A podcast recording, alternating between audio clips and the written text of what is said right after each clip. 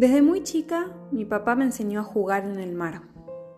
Cada año que pasaba, nos metíamos más profundo y las olas chiquitas se iban convirtiendo en gigantes. A veces parecía que no lo íbamos a lograr, pero siempre terminábamos saliendo a flote. La clave era, cuando ya veías que se venía una gran ola, tratar de meterse lo más abajo posible para evitar el impacto. Si alguna vez te agarraban distraída, te revolcaban hasta la orilla y te exponían ante la muchedumbre. Sin embargo, seguíamos metiéndonos. Hoy en día, cada vez que voy a un lugar con mar, le hablo a mi viejo. Sé que ahí lo voy a encontrar.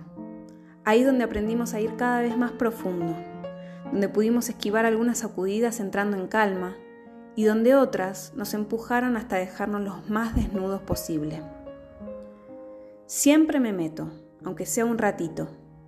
Si el agua está calma, voy abajo y escucho los ruidos del mundo subacuático.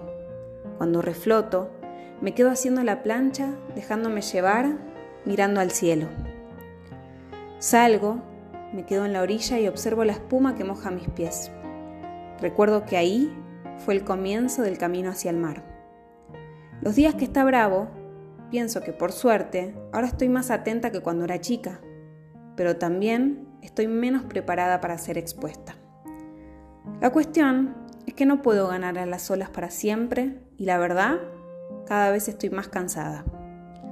Pero siempre me meto, aunque sea un ratito. Alguna vez llegará el día en que me convierta en mar.